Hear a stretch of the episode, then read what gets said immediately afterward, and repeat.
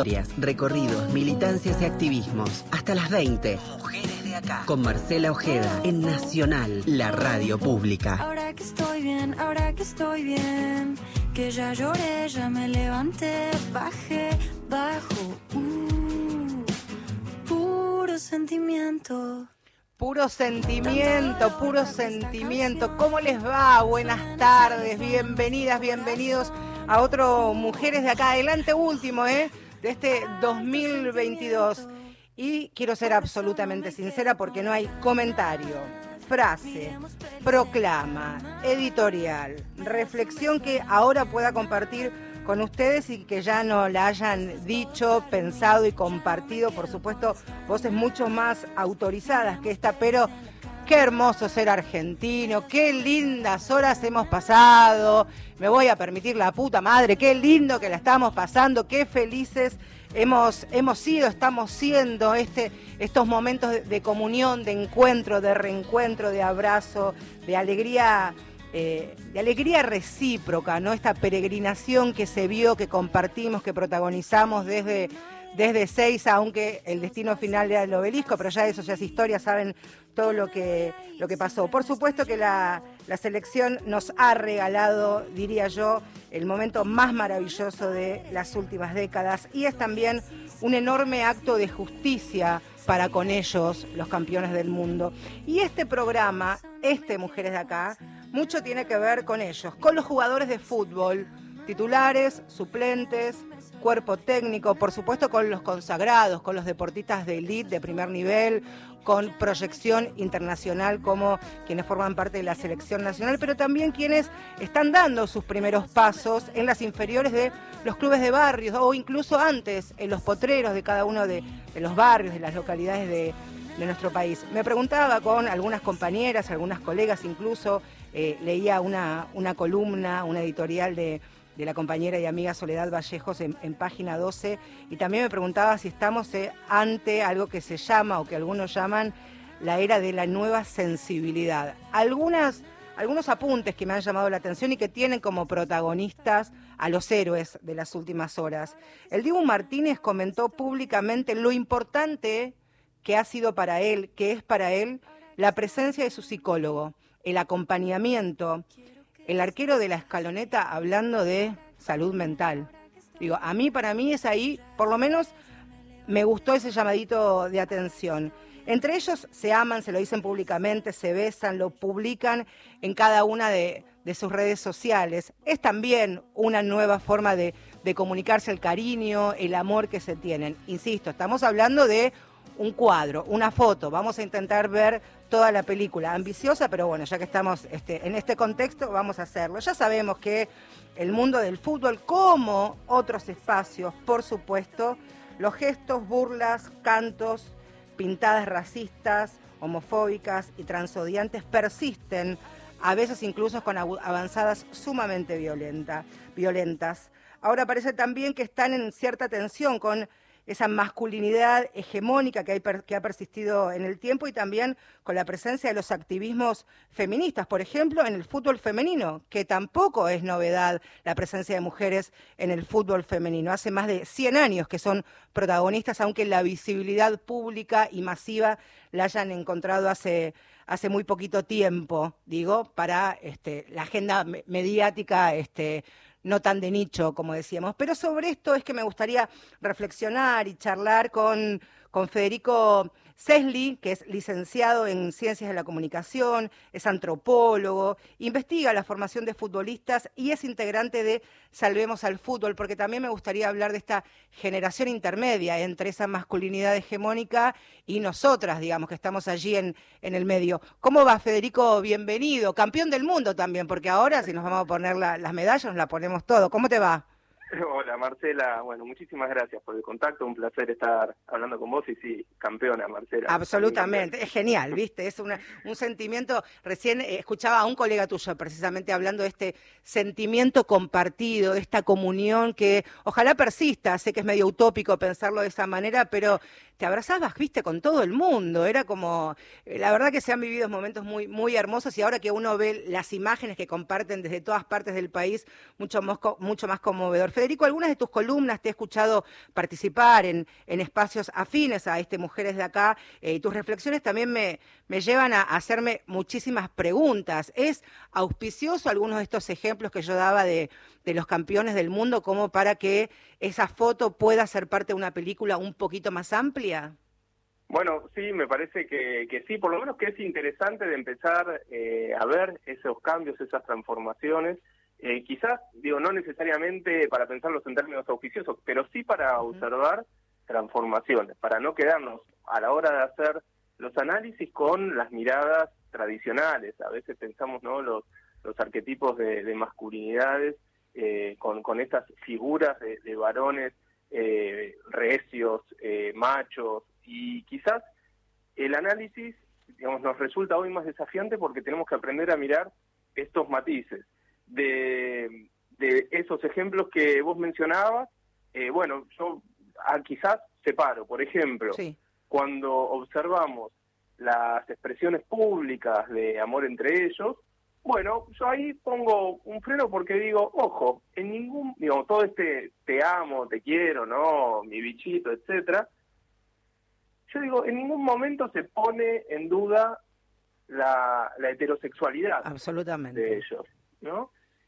Entonces, eso me parece que está en juego y que hay un dato ahí para, para tener en cuenta. Pensaba también, este, Federico, bueno, vos sos más joven que yo, pero eh, cuando se dio ese, ese beso que todavía lo recordamos entre, entre el pájaro Canigia y Diego Maradona, era también, digo, la heterosexualidad bien plantada, machos, de potreros, futbolistas con trayectoria, recorrido internacional, campeones del mundo, etcétera, etcétera, pero tampoco ahí se dudaba, digamos, aunque había miradas un poco más pacatas, incluso con, con cierto recelo, ¿no? Sí, es sin duda eso, me parece adecuado lo que, lo que planteas, porque, bueno, justamente creo que lo que tenemos que observar es qué significaciones hay alrededor de esos gestos públicos, no quedarnos solamente con la expresión, sino empezar a indagar un poquito en, bueno, a ver, pero qué está significando esto, no? En ese punto, a mí me parece que este grupo habla mucho de la camaradería, ¿no? De ese colectivo de varones que son amigos, con los que nos identificamos o con los o que generan identificación, pero al mismo tiempo un grupo de varones que va al frente como grupo, que se defiende, que son leales, en ese punto yo percibo que siguen habiendo algunas trazas de esa masculinidad un poco más tradicional, donde al amigo hay que salir a bancarlo frente a quien está enfrente. Y protegerlo. Veía en, este, en esta vorágine, en esta catarata de imágenes que se han compartido también esto de incluso el rol protagónico que han tenido las mujeres, ahora públicamente, de bancar los trapos de sus maridos, porque también en definitiva, digo, es, es complicado cuando, cuando las críticas son despiadadas, este, férreas, contundentes, de esto, bueno, banquemos al capitán, ¿no? De que nadie lo moleste, que en algún momento la, van a pagar, principalmente la patria periodista este, que, que cubren deportes, ¿no? También banquemos al, al capitán ahora nosotros por él. Sí, el rol de las mujeres me parece muy interesante, porque ahí sí yo percibo un cambio respecto de lo que sucedía hace algunos años, en el sentido de que ellos expresan con bastante naturalidad su relación con sus familias. No es que hay un mundo familiar privado, si se quiere, y otro mundo público donde ellos son independientes, aunque el vestuario, por supuesto, es un espacio de varones. Pero en esas mujeres que con las que ellos se relacionan, que en algunos casos son mujeres muy fuertes, que en algunos casos verdaderamente son un apoyo, no dejan de ser también mujeres visualmente espléndidas, ¿no? Mujeres de las que en algunos casos sabemos muy poco de sus profesiones. Sabemos acaso, en el caso de eh, la mujer de Dibu Martínez, ¿no? Que es empresaria. Sí. Eh, pero después, en general, los roles de ellas siguen ligados a el cuidado de la familia, por ejemplo, al menos en lo que aparece en términos públicos. Obviamente, en el caso de Tini también es eh, una figura con peso propio. Oriana Sabatini también. Pensaba también, eh, Federico, mientras decías esto, por supuesto, las tareas de cuidado, de formar una familia, y que también yo por lo menos he reflexionado mucho en estos últimos años, que son decisiones de vida, más allá de la profesión que tenga el compañero, en este caso estamos hablando de, familias tradicionales, eh, y son decisiones también, digo, tener los pibes, acompañar, emigrar de un país al otro, aprender nuevos y a veces no tan buenos idiomas, este, son decisiones más allá de las tareas del cuidado de las que este, históricamente estamos abocadas nosotras, ¿no? Sí, sí, y, pero al mismo tiempo es importantísimo que ellos hagan públicas esas esas imágenes, ¿no? esa construcción colectiva en oposición a, bueno, esto, una idea de varones que podían ser mujeriegos, donde la mujer era un objeto. Acá las mujeres aparecen en algunos casos con muchísimo peso propio. Sí. Y en algo que, digamos, pensaba era en esta idea de, de un sociólogo, Michael Kimmel, que decía, bueno, los varones estamos permanentemente bajo el escrutinio de otros varones, ¿no? Entonces, quizás eso se mantiene pero cambia. Quizás el escrutinio se mantiene, pero ahora podemos mostrar, o está bien visto, mostrar sentimientos o mostrar eh, las inseguridades. En ese sentido sí me parece que hay cambios para observar, pero también me parece que tenemos que estar atentos a observar cómo estas relaciones entre los varones se siguen manteniendo y bueno, si nos, digamos, si, si el escrutinio entre varones sigue funcionando, bueno, ¿qué es lo que sigue estando prohibido y qué es lo que ahora se permite? En ese sentido, creo que la homosexualidad sigue estando abajo de la alfombra. Sí, absolutamente. Y también pensaba lo que, bueno, yo tengo 45 años, por eso decía que soy algunos añitos más grande que vos, pensaba en en el estereotipo de futbolista con el que nosotros, o por lo menos, y alguien que, digo, no soy futbolera, sea, como muchos, este, cada cuatro años, digamos, lo vivo apasionadamente, pero también pensaba en el estereotipo de, de futbolistas con el que hemos sido criadas y también con el, el de compañeras, mujeres, amantes que públicamente salían a decirle que tenían cierta, este, cierto sello IRAM en los medios de comunicación de, de, ese momento, que ahora también eso ha mutado, ha cambiado. Hasta hace dos años se escribía en las crónicas la mujer o la esposa como sinónimo de botinera. Bueno, hoy un lector, un oyente, un televidente, cuando escucha, dice, no, la botinera fulanita de tal. No, pero no es la botinera, es la mujer, es la madre de sus hijos, es su compañera, independientemente de qué haya decidido hacer con su profesión, con su oficio, con su trabajo, antes de ser la mujer de, ¿no? Sí, estoy completamente de acuerdo, completamente de acuerdo. Y sí me parece, digamos, esto, a partir de las investigaciones que yo realizo con chicos juveniles, que hay otras figuras de la mujer que sí aparecen como rechazadas, en el sentido de, por ejemplo, no ser una nena de mamá, ¿no? Los varones, en nuestra construcción como varones, nos seguimos diferenciando de dos figuras, los homosexuales y justamente las mujeres en esa figura, en ese rol como dependiente de un otro. Sí. Entonces, dentro de los grupos, si bien públicamente hay cambios y es absolutamente auspicioso, también es importante percibir desde mi punto de vista cómo esas relaciones se siguen reproduciendo. Sí, yo cuando te escuchaba al, comienzo, Fede, de, nuestra charla, hablaba ¿no? De, esta masculinidad estereotipada, hegemónica, que está, por supuesto que esto no va a cambiar de un día para el otro, por supuesto que es un proceso, hay que cambiar estructuras culturales, bueno, eso ya, lo sabemos hace muchísimo que, venimos reflexionando e intercambiando con gente tan interesante como vos, pero también pensaba que los pibes que comienzan a dar sus primeros pasos en los clubes, en los potreros, en sus barrios, son hijos de una generación diferente a la de esos futbolistas que yo te, comentaba y de los que este, nosotros hemos, hemos visto crecer a medida que nosotros también madurábamos. Digo, son los hijos de una nueva generación, pero que se crían en clubes donde está enquistado todo lo que mencionábamos al comienzo. Digo, también es como, es súper complejo también. Sí, y sabes que es muy interesante porque muchos de esos chicos hoy van al colegio y aprenden de feminismo, tienen parejas que van a las marchas, que pertenecen al movimiento, y sin embargo, cuando van al club y hacen y buscan hacer carrera, por la necesidad de pertenecer, reproducen o se ven obligados a adaptarse y a reproducir muchas de estas prácticas, muchos de estos comentarios, ¿no? A negar eh, la homosexualidad, o mejor dicho, a distanciarse de eso, a mostrarse machos por demás por el temor a que los pasen por arriba, ¿no? Entonces, el club, por eso, digamos, mejor dicho, desde mi punto de vista, parte de estos procesos de transformación es necesario poner, digamos, a, los dirigentes y a los entrenadores como foco de trabajo. Es decir, no solamente con los jugadores, que es lo que se suele pensar, sino poner el foco en los formadores, que son al mismo tiempo esta generación un poquito eh, previa, digamos. Y eso vos, Federico, lo, lo ves, digo, en tus investigaciones, en la búsqueda, en la pregunta, eh, ¿ves que el rol de los entrenadores puede ir modificándose o, o está enquistado, es más estático, es más complicado todavía?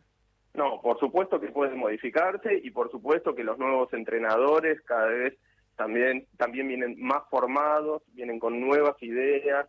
Hoy, por ejemplo, una de las cosas que empieza a suceder es que ya la exigencia, la idea de poner el cuerpo como mecanismo para, para resolver todo tipo de problemáticas empieza a ponerse en cuestionamiento también, son otras formas de, de construir masculinidad.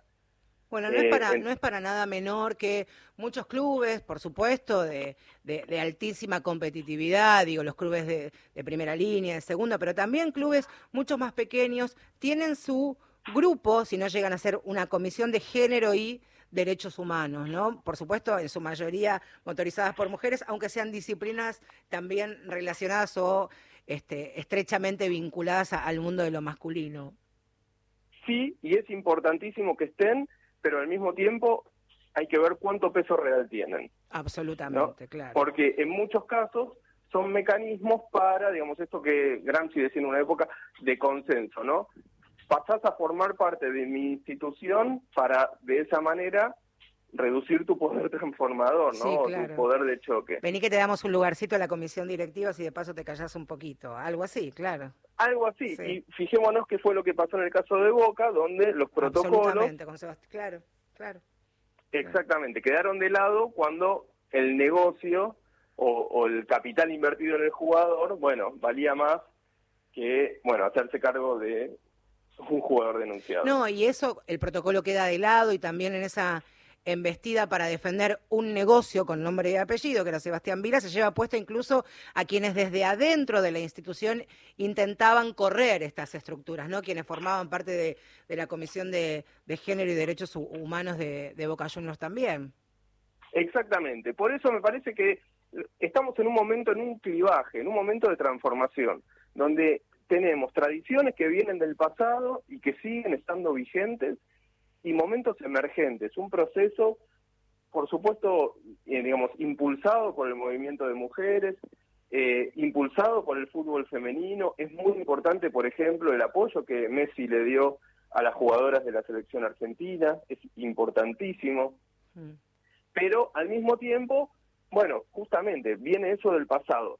Estamos en un momento de cruce donde tenemos que aprender a observar esas dos dimensiones. Sí, de, de, tensión, ¿no? Pero en esa tensión yo no, no lo veo mal. A mí me parece buenísimo esto y es sumamente positivo, enriquecedor, robustece el, el discurso, el diálogo, esto de, de, intercambiar, que la palabra circule, que nos cuestionemos eh, el día a día en nuestras actividades y nuestras formas de, de llevar adelante esta vida, no solamente en el laburo, en nuestros lugares de, recreación, de deporte, sino en la cotidianeidad. Y me parece que es un ejercicio sumamente positivo. No es fácil, digo, como para muchos varones no es simple renunciar a ciertos privilegios. También nosotras, como parte de la sociedad, lo, hacemos todos los días. La verdad, estoy completamente de acuerdo. Y me parece que dentro de los clubes algo que podemos hacer es promover esos espacios de reflexión. Dentro de las categorías juveniles, generar espacios de formación en educación sexual integral. ¿Por qué? Para que los jugadores también puedan liberarse, puedan jugar tranquilos, puedan comprender que su orientación sexual no tiene nada que ver con su desempeño deportivo y que eso no genere complicaciones ni exclusiones dentro de los propios planteles. Sí, y, pensaba también en el, había leído hace, hace muy poquito, bueno, el año pasado, un, libro que vamos a mencionar en, en, un ratito en este espacio acerca del biotipo de los jugadores de fútbol, ¿no? Como también este, daban el ejemplo, por supuesto, de lo que era Lionel Messi cuando era la pulga, ¿sí? Cuando tenía apenas 12 años y todo lo que tuvo que pasar para ser esta máquina imparable e imbatible que, que conoce ya todo el mundo, ¿no? Pero el biotipo era no, que cuando fue al Barcelona, no, que es muy chiquito, que no tiene fuerza, acá necesitamos eh, varones que midan más de un metro setenta, este, de hecho lo contaba él, este, y gente allegada a él cuando llegó al Barcelona también, ¿no? Sí, yo me imagino que estás hablando del libro de Rafa Crochinelli. Sí, en un ratito vamos a escucharlo, sí, claro. Ah, bueno, yo ahí en ese punto tengo alguna discrepancia. A ver. ¿Por qué? Porque me parece, digamos, el fútbol profesional no deja de ser un espacio competitivo. Y un espacio donde es el rendimiento, el rendimiento deportivo, ganar o perder lo que vale. Y en ese sentido, los cuerpos no son eh, pura materia significante. La capacidad de sostener con el cuerpo a un rival que pesa 90, 100, 120 kilos, no es lo mismo cuando pesas 50, 60, cuando me dice unos 50 o un metro 60, que cuando me dice un poco más.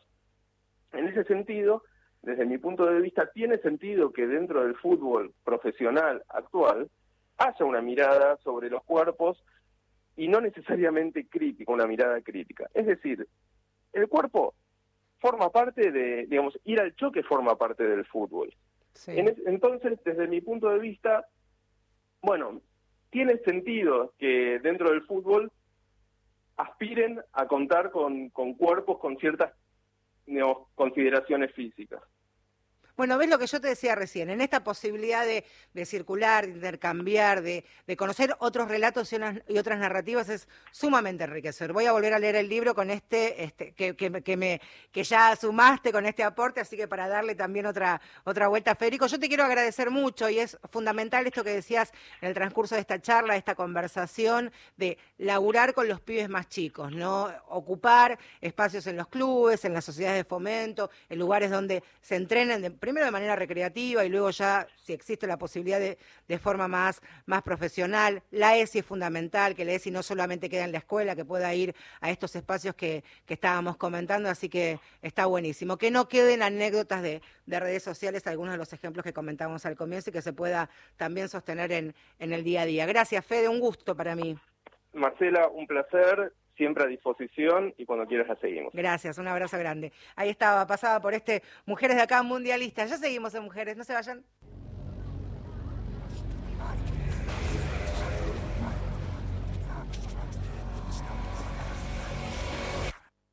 Se quebró el sonido de tu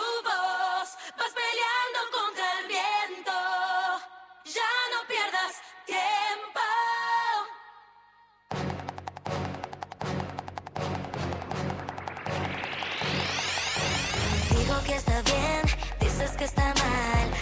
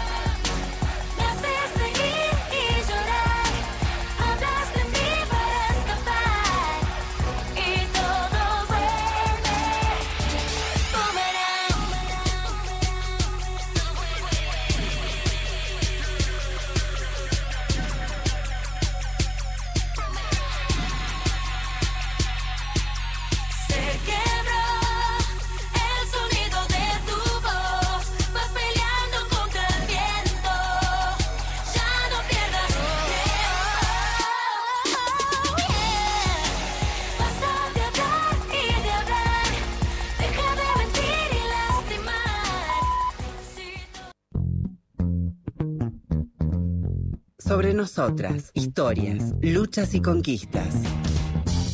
Mujeres de acá por Radio Nacional.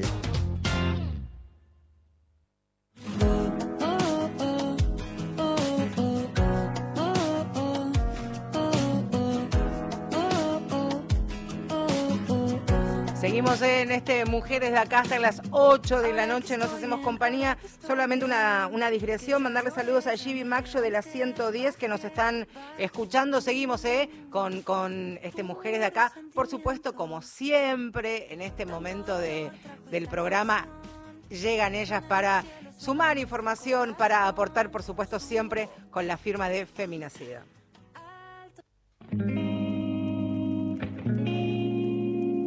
Feminacida en Mujeres de Acá. Periodismo con otra mirada sobre la actualidad. Campeona del mundo, Victoria Eger, ¿cómo va? Buenas tardes. Yo voy a ser campeona del mundo a todo el mundo, no me importa nada hasta que hasta que fenezca. ¿Cómo estás, campeona? Hola, Marte, ¿cómo estás? Todavía muy com Ahí está Vicky. Está tan emocionada y tan conmovida que se cortó, pero no importa, ya seguramente vamos a, retomar la, la, comunicación con Victoria Eger, una de las integrantes de Feminacida, en este programa especial que precisamente queríamos darle una vueltita de rosca, profundizar en algunas, en algunas historias, en algunas llamaditas de atención que hemos visto durante, durante todo el Mundial y que tienen como protagonistas, por supuesto, a los campeones del mundo, a los jugadores de fútbol, al cuerpo técnico también, pero algunas historias que nos ayudan a, reflexionar para bajarlo un poquito aquí a la tierra, ¿no? Al día a día. Vicky, retomamos ahí el contacto. ¿Cómo va? Te saludaba. Ahora sí, Marce, todavía muy conmovidas estamos, ¿no? Sí, muy felices. Felicidad bueno, que ojalá que dure, que se sostenga en el tiempo, pero que también es una gran oportunidad para, para reflexionar. Sí, una felicidad que nos va a durar mucho tiempo, toda la vida, pero como decías vos, está bueno que sigamos pensando. Eh, campeones son los tiernos, dijeron dos compañeras de Feminacida cuando nos tocó dar la noticia de la victoria de Argentina en la Copa del Mundo. Y ahí, en principio, es un punto donde hoy me voy a detener, porque mirando en retrospectiva, nos surgió esta reflexión, ¿no? Sobre las representaciones con las que niños, niñas y adolescentes crecen en este presente con sus ídolos máximos levantando la copa. Sí. Eh, ahora el ciclo lectivo ya terminó, las clases están por terminar en un par de días, pero estoy segura que los extractos que circularon de los videos de los jugadores abrazándose, besándose, queriéndose, también alentándose a seguir después de una mala, es material que va a usarse en las clases de ESI porque ya sabemos que el universo de la afectividad forma parte de la, de la educación sexual integral, ¿no? Sí, que sea un gran disparador, ¿no? Para, para eso que hemos visto, como charlábamos recién con, con Federico, poder replicarlo en la cotidianeidad, ¿no?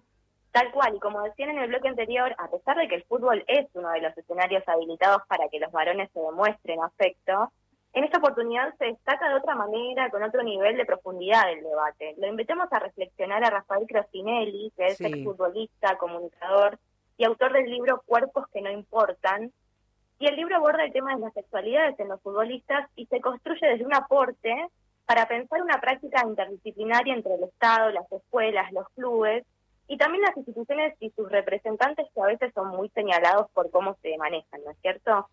Y a pesar de ser un poco crítico con los medios a nivel mundial sobre la oportunidad que se han perdido, ¿no? Para hablar de la sexualidad, destaca lo siguiente. Así que si te parece, lo escuchamos. Por supuesto que sí. Lo que son las infancias y adolescencias, creo que, que hay un desafío hermoso ahí para, para trabajar, súper importante, que como también me mostraba crítico antes acerca de la situación social y lo que pasó con el deporte, creo que también hay que resaltar que Argentina es un país pionero en materia de, de derechos sociales, eh, de conquistas en clave de género y está, entre comillas, muy desarrollada en comparación a otros países, a muchos de, Europa, por ejemplo, que eh, estos debates todavía no han llegado a las mesas de toma de, de decisión.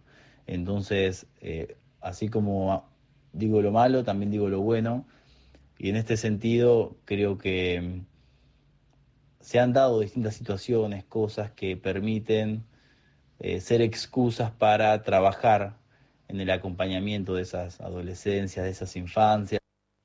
Pensaba también, eh, Vicky, mientras escuchaba a, Rafael, incluso él en, en, su propio libro, en Cuerpos que no importan, hacía que también hay que laburar con los pibes esto de posiblemente ser el 97% de los jugadores de fútbol que no llegan a ser de la primera división de los clubes más poderosos de, del país y del mundo, ¿no? Trabajar también ahí la frustración, este, que hay otras formas de, de ser parte del deporte y no siempre elite, ¿no?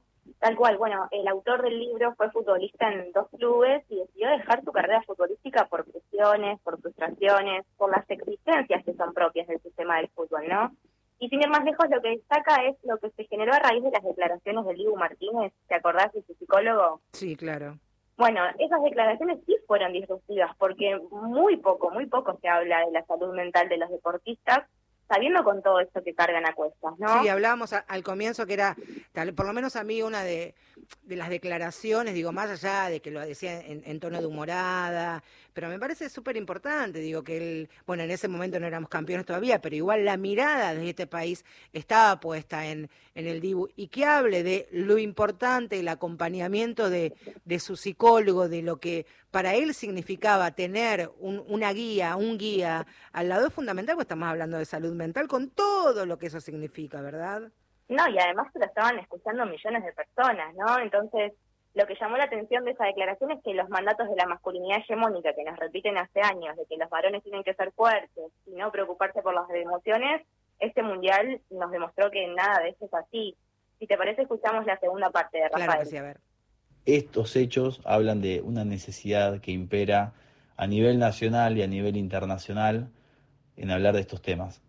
Eh, cuerpos que no importan lleva mi firma, pero eh, es la voz, considero, de, del colectivo de futbolistas, de los que han llegado y los que no han podido ser profesionales, y que viene a hablar de, a representar una necesidad que, que hace falta abordar y que se ha omitido hasta ahora.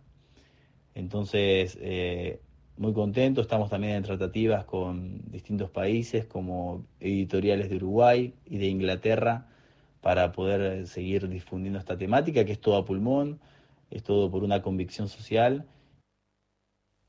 Ahí estaba, es, es importante para, para reflexionar, insisto con esto, con que las narrativas circulen, los cuestionamientos, hacernos preguntas, permitirnos incluso tener pensamientos contradictorios, este, me parece que es todo positivo. Y trabajar desde una perspectiva más integral que tenga en cuenta las emociones eh, y la sensibilidad, ¿no es cierto? Sí, y mientras vos eh, decís esto, Vicky, de, emociones, de sensibilidad, se ve, por supuesto, en, en todos los canales de noticias, que está Lionel Escano, Scaloni allí en, en su pueblo, en Pujato, la provincia de Santa Fe, para quienes lo están viendo y están escuchando la radio con una con una remera color, color azul, con un micrófono, con un escenario que se montó en, en su ciudad, en su pueblo, sumamente emocionado, conmovido, hablando. No llego, por supuesto, porque estamos al aire a escuchar qué es lo que está diciendo, pero se lo ve, tiene el rostro de, más allá de una persona sumamente feliz, emocionado, eh, e imagino y pongo la firma que debe tener la, la voz temblorosa. Vicky, nos reencontramos la semana que viene, último programa del año. Dale, Marcel, dale. Felicitaciones por la copa. Dale, felicitaciones. Un beso. Ahí estaba, Victoria Eger, parte de Feminacida y por supuesto los pueden seguir en todas las redes sociales. Ya seguimos, ¿eh? Más plata, más gato, más ropa, más pasto, más marca, más trato, nuevo deal contrato, gano y lo reparto. En pedazo exacto, no se me hunde el barco. Trafico y no soy narco. Tengo a los míos hablando italiano de lunes a viernes, solo comen pata. Tengo a mi gente diciéndome bata. Modo Shinobi y no es rocanata. Que se joda el sistema de cata. Esfuerzo se gana y a gusto se gasta. Estábamos abajo y ahora estoy en alta. Si no se corre en el duco la plata. Me voy a poner más borracho que nunca. Me fui pa' Givenchy, me gasté la funda. Le escribo una barra a mi abuela difunta. Ángeles me lloran mientras que me apuntan. Lo sé, estoy bloqueando que cambien de ruta. Lo odio su cara, mi cuerpo disfruta. Entro le estudio con calma absoluta. Los míos lo escuchan, dicen que hijo de puta. Que funeral voy negro como Venom. Comido cop, soy adicto al veneno. Soy 4x4, soy todo terreno. Me dicen las bestias, para esto soy bueno. Sé frontear, pero no exagero. Llega a 100, vine desde cero. Dólares desde el extranjero. Y sé que quieran ser rapero. Más plata, más gato. Más ropa, más pasto. Más marca, más trato. Nuevo deal contrato. Gano y lo reparto en pedazo exacto. No se me hunde el barco. Trafico y no soy narco. Me voy pa' Miami, me queda cabrón. Me fui para España, me queda cabrón. Me voy para Italia, me queda cabrón. Uh, es que soy un cabrón. En esta liga yo sería Lebron. El equipo más chico lo saqué campeón. Ya van cinco años que fresco que estoy. Hago que parezca más viejo que yo. Querían que quiebre, querían que enferme. Me puse más fuerte, me puse más jefe. Me puse pa' cheque, me puse pa' F. Los diamantes viví la zapa con reflex. Si me ven creído que soy argentino. Si ven mi ropero, parezco italiano. Cuenta más alta que Montes Andinos. Si tengo más fe que todo el Vaticano. Nos llevamos todo, por eso venimos. La ropa, los culos, los kilos, los gramos. Le di 360 la vuelta al destino, subí lo logramos. Mi chica también usa Jordan y le gusta pasear en la alfombra. Y le gusta dejarlo a la sombra. Fuck that, lo tuyo a lo mío no lo nombra. En la zapa tengo un par de cobras. Le canto a la Sandra como a Donda. Espero que Kanye me responda. Y los míos esperan otra ronda.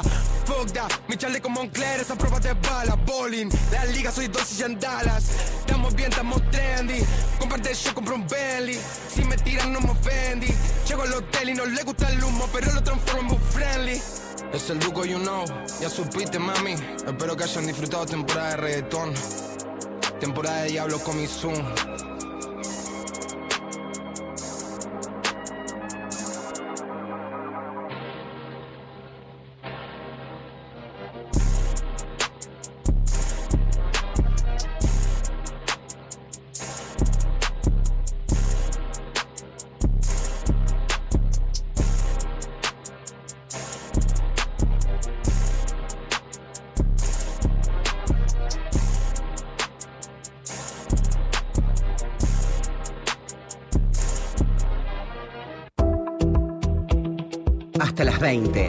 Marcela Ojeda hace Mujeres de acá. Un espacio sincero, federal, abierto y de intercambios, donde cada semana las historias circulan y nos reencuentran. Mujeres de acá.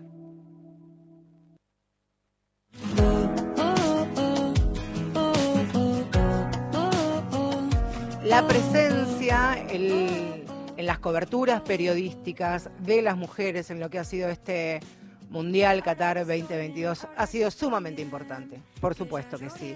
Han estado, han viajado a Qatar, han seguido los entrenamientos, pero claro, se ha eh, amplificado el laburo que vienen haciendo acá muchísimas colegas, muchísimas periodistas. Y por supuesto que esto no nació de un día para el otro, no nació de un reproche, de un repollo. Hay muchas compañeras, muchas periodistas que hace añares vienen laburando, copando, apoderándose del micrófono, en un, en un lugar sumamente hostil, sumamente complicado, como ya venimos y ya se sabe que es el mundo del fútbol. Y siempre tiene que haber un grupo de mujeres que vayan abriendo camino. Y ahí es cuando es, toman relevancia la palabra referente. Bueno, para mí ella es una de, de las referentes, lo que tiene que ver con, con el periodismo, en este caso el periodismo deportivo, es periodista, es locutora, es docente universitaria, trabajó en muchísimas radios, en Radio Provincia, es parte de esta casa, es por supuesto parte fundamental del equipo del gran Víctor Hugo Morales de Relatores, lo es en esta casa, lo hemos compartido aire también en Radio Continental. Viviana Vila, si pudiera me pondría de pie, pero me voy a ahorcar con el cable, así que hace de cuenta que sí, te digo a vos también, campeona del mundo. Buenas tardes, Vivi, ¿cómo te va? Qué linda presentación y qué exagerada, Marcela querida. No, Buenas no, sabes que no, sabes que no soy exagerada. Lo digo en este en espacios que no son públicos, así que me parecía una- un acto de justicia por hacerlo y te quiero agradecer estos estos minutitos. Sé que estás descansando, así que para mí vale doble. Bueno, lo primero, Vivi, que te quería preguntar es las sensaciones posteriores a estas 48 horas de, de locura que todavía corren allí por por las venas. ¿Cómo te- cómo cómo lo estás viviendo también? Eh, la verdad que con eh, tranquilidad, eh, con satisfacción, con sentido de justicia. Este, viste que cosas que a veces suceden y suceden, qué sé yo, y no dejan nada. Y acá sentí que hubo un gran acto de justicia. que fue la coronación de un camino em, que tuvo muchas cosas maravillosas eh, en la construcción, ¿no? En el día a día, y que sin embargo fue denostado. Y mm, creo que ahí me empezó a mí a aflorar esta necesidad de sentir que algo bueno le tenía que pasar a este grupo eh, que tiene al, al- yo siempre lo digo, el jugador más importante de este equipo es el cuerpo técnico Mira. el primer jugador, este que ha tenido eh, un camino para mi gusto maravilloso y, y a este grupo de pibes que siguen en viaje de egresados constantes, hermoso, hermoso, hermoso, hermoso, este y sentirte campeón, campeona, este es una sensación que además me parece difícil hasta de ponerle palabras, como al amor, qué sé yo, ¿cómo le pones palabras? Sí, ya cuando te abrazás con, con gente que no conoces y te abrazás y te arengás sin, desde el anonimato, pero sabes que están celebrando lo mismo, ¿viste? Es como muy fuerte. Porque sabes qué pasa, es para mí el gran hecho cultural, eh, eh, sin lugar a dudas el fútbol, y es el lugar eh, en el que todos estamos igualados. Entonces, en un mismo plataforma, en un mismo tablón, en un mismo sitio horizontal, digamos, estamos eh, todos, o podemos estar todos. Ahí no hay diferencia, ni social, ni económica, ni política, este, eh, de ninguna manera, ni raza, ni religión, ni nada. Entonces, está el dominado y el dominador, y está el pobre y el rico, y el el, gerente y el empleado. El agnóstico, el católico, todos, todos, ahí claro, ahí no, ahí no hay DNI que, que sirva solamente la nacionalidad. Esa es y eso lo hace tan fuerte. Eso es, fortísimo, Porque además no tenés nada que explicar, ¿viste? No. Hay, no hay un, un permiso que pedir, no hay una forma de comportar. No hay un dress code, ¿viste? No, no hay un, código de vestimenta. Hay un solo sentimiento, claro, hay un solo sentimiento y, y sin, con una mirada, con el otro te entendés, con un abrazo, con un gesto, eh, eh, todo, todos al unísono, hablo de millones y millones, están lamentando si una pelota no entró en el arco o a la inversa. Todos al unísono y sin mirarse están sintiendo absolutamente lo mismo si la pelota entró. Entonces, eso es una maravilla. Absolutamente, sí. ojalá podamos repetirlo este, y brevemente, en cuatro años de ser posible, pero creo que también, como vos decías, ha sido un enorme acto de justicia. Por supuesto, acá el especialista sos vos, pero yo también lo, lo sentí así. Para nosotros también ha sido como un mimo en ese llanto del último minuto de, de los penales de, Montiel también me parece que ha, habido allí un, un desahogo colectivo, eh, algo indescriptible, ¿no? Me parece sí, también. Y además, Marce, ¿sabes que me parece que esto ya lo vengo sintiendo y, lo he charlado con varios compañeros también, que me pasó a mí de sentir que esta vez, a diferencia del 2014, que fue la final eh, con en Brasil, con Alemania, porque era lo mismo, era llegar con la oportunidad de ser campeones del mundo. Sí. Y ese partido, Argentina lo jugó mejor que Alemania. Sin embargo, la pelota no, no la supieron meter los de Argentina y la metió el de Alemania y fue campeón Alemania. ¿Qué pasaba? Porque yo pensaba, ¿por qué tan diferentes ahora? Amén de que ahora sí se salió campeón. Pero la previa era distinta, hay otro olor, otra, otra necesidad. Y me parece que tiene directa, me parece, no estoy convencida, directa relación con el, con el momento sociopolítico, económico. Eh, sanitario post-COVID, la necesidad de festejar, la necesidad de abrazarte, la necesidad de sentir algo lindo en común, eh, o sea, eh, en soledad y en comunidad. Este, y, y, que no importa si no te alcanza la guita, ese, ese ratito chiquitito de felicidad absoluta. Algo. De felicidad. Vivi, te quería preguntar también cómo, ya con tu mirada, por supuesto, como, como profesional, como periodista, mm. en lo que tiene mm. que ver con el rol, el espacio, el protagonismo, y lo transformo en pregunta que han tenido las mujeres este, compañeras, colegas que han tenido ah. un rol, un espacio en todo este mecanismo de, de la comunicación al momento de, de transmitir, comentar y redactar los partidos. Bueno, me parece un logro fantástico, un avance genial, es todo nuestro, lo hemos logrado este, con un esfuerzo tan grande, con este, con visibilizarnos, con acompañarnos. No es todo color de rosa, ni son todas amigas entre sí las chicas que pudieron estar en este mundial, pero sí muy buena relación. Este, pudieron, eh, bueno, eh, viste en la TV pública Ángela y Lola. Este, Aquí Natalia Maderna también. No, no, pero sí, sí, pero pará, estaba con la TV pública. Tenés razón, tenés razón. Eh, no, Sofi Martina y, y de Natu, que es una relatora de la hostia. Del carajo, un partido con, sí, del carajo es más lindo que la hostia, además. Sí, por favor. claro. no sé por qué dije hostia, nunca digo hostia, ¿por qué dije hostia? No sé, después lo charlamos, me da miedo. El carajo es precioso, mandar inclusive. Claro. Sí. Bueno, entonces, este, Natu es una relatora tremenda, es correte porque te voltea eh, relatando y bueno, y tuve el gusto de hacer un partido con ella y yo comentarlo también. Y, me parece que Radio Nacional tiene en, en, en tu Maderna una, una, una relatora excepcional, con una fuerza, además una fuerza que a mí me agota, pero es extraordinaria, porque quisiera tener un minuto de esa fuerza, este, que capaz que la tengo de otra manera, pero bueno, es genial. Y te quería preguntar, yo quería hablar de vos, en realidad, de tu laburo, de tu oficio, de, de tu profesión. Eh, cuando se labura durante tantos años y, tanto tiempo con una figura tan imponente e impresionante como, como Víctor Hugo y por supuesto también sus, sus compañeros, ¿qué tanto te tuviste que masculinizar o qué tanto ellos se tuvieron que feminizar o dijiste, acá soy Viviana y soy Viviana? ¿Te lo preguntaste alguna vez y te feminizaste? No, nunca nadie me preguntó esto y nunca yo me lo pregunté. Es debut absoluto de esto. Mm. Así que vamos a pensarlo en voz alta. A ver, siento que jamás se feminizaron de ninguna manera ellos, ninguno, ¿eh?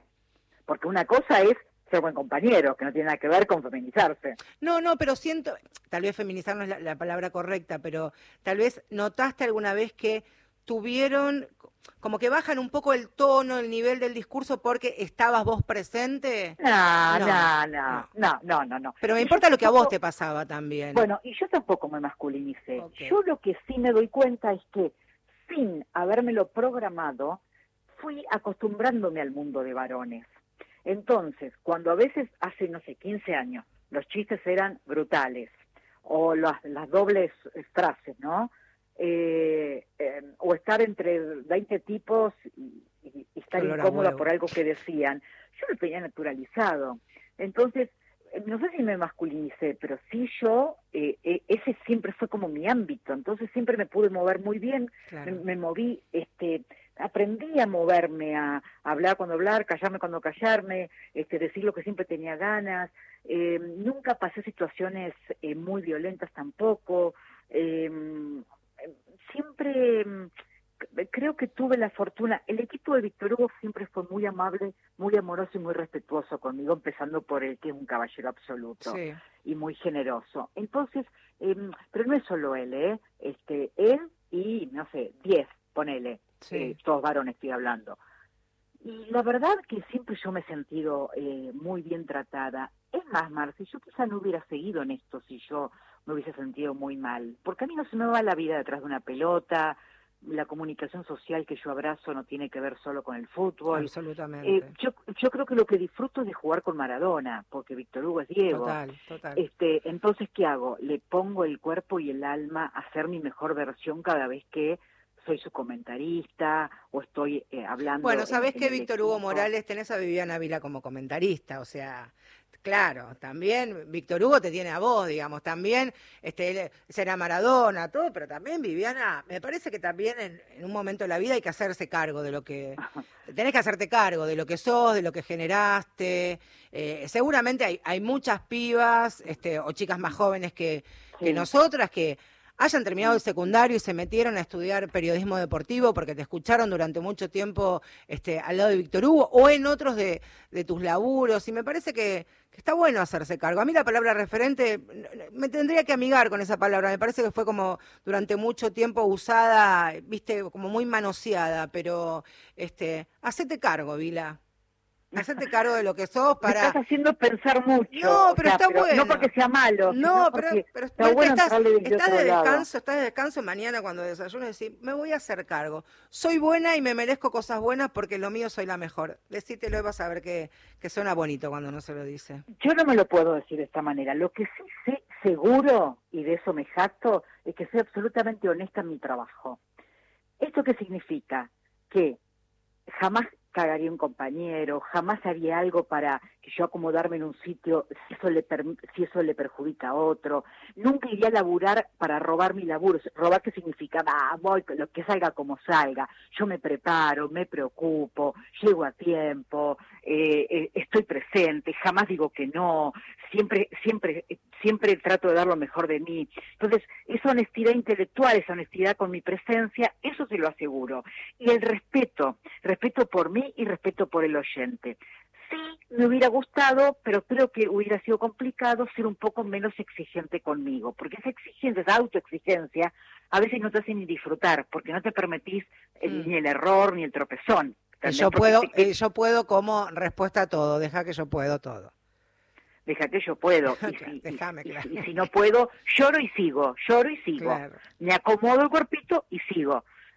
Me digan lo que me digan, pase Bueno, y cuando, pase, y cuando ¿no? puedas, este, acá tenés un montón de, de brazos que te pueden sostener para cuando lo necesites. Viviana, Sí, campeona eso del... ¿qué? implica, eso implica saber pedir. Bueno, otro- otra bueno. cosa que nosotros tenemos eh, o tuvimos mucho tiempo vedada también. Absolutamente. Pero bueno, escúchame, quería terminar este programa mundialista que le dimos un, un rulito, una vuelta de rosca, a lo que nos ha dejado esta alegría, esta, esta peregrinación que Mm. protagonizamos ayer desde, desde seis hasta donde pudimos, claramente. No, claro. Este, pero bueno, quería, quería escucharte, saludarte y decir públicamente la, la clara admiración, como todos habrán dado cuenta, que, que te tengo desde hace, desde hace mucho tiempo y que Víctor Hugo tiene mucha suerte de tenerte a vos en, en parte de, de relatores y de todos los proyectos que han compartido. Viviana Vila, nos reencontramos, nos cruzamos, nos leemos todos juntos. Todo junto. Abrazo, Marce. Gracias. Feliz nuevo un año. beso, un beso un beso. enorme. Gracias. Ahí estaba la gran Viviana Vila pasando aquí por Mujeres de Acá. Ya estamos, ¿no? Ya estamos, Miguel. Nos quedó ahí algo pendiente, perdón, perdón, perdón. Eh, nos vamos a reencontrar. Iba a decir Dios mediante, Viviana dijo, hostia, estoy como muy, muy, muy católica, me, me preocupa. Nos vamos a reencontrar, claro que sí, la semana que viene a las 7 de la tarde en el último Mujeres de Acá del 2022, que durante todo el año pudimos salir al aire de esta manera gracias a la operación técnica de Miguel Ángel Gauna, el papá de Astor, que, estuviste de cumpleaños, ¿no? ¿Cuánto cumplió Astor? Cinco años, mirá, qué, qué loco, cinco años. Gustavo Coban, que le egresó la niña, este, una de, de sus niñas, este es el productor ejecutivo. Menos comerciales, hace de todo acá, porque no, no tenemos productor comercial. Nos vamos a reencontrar, ¿les parece? Se quedan ahora y se informan, por supuesto, con el panorama de noticias. Hasta la próxima.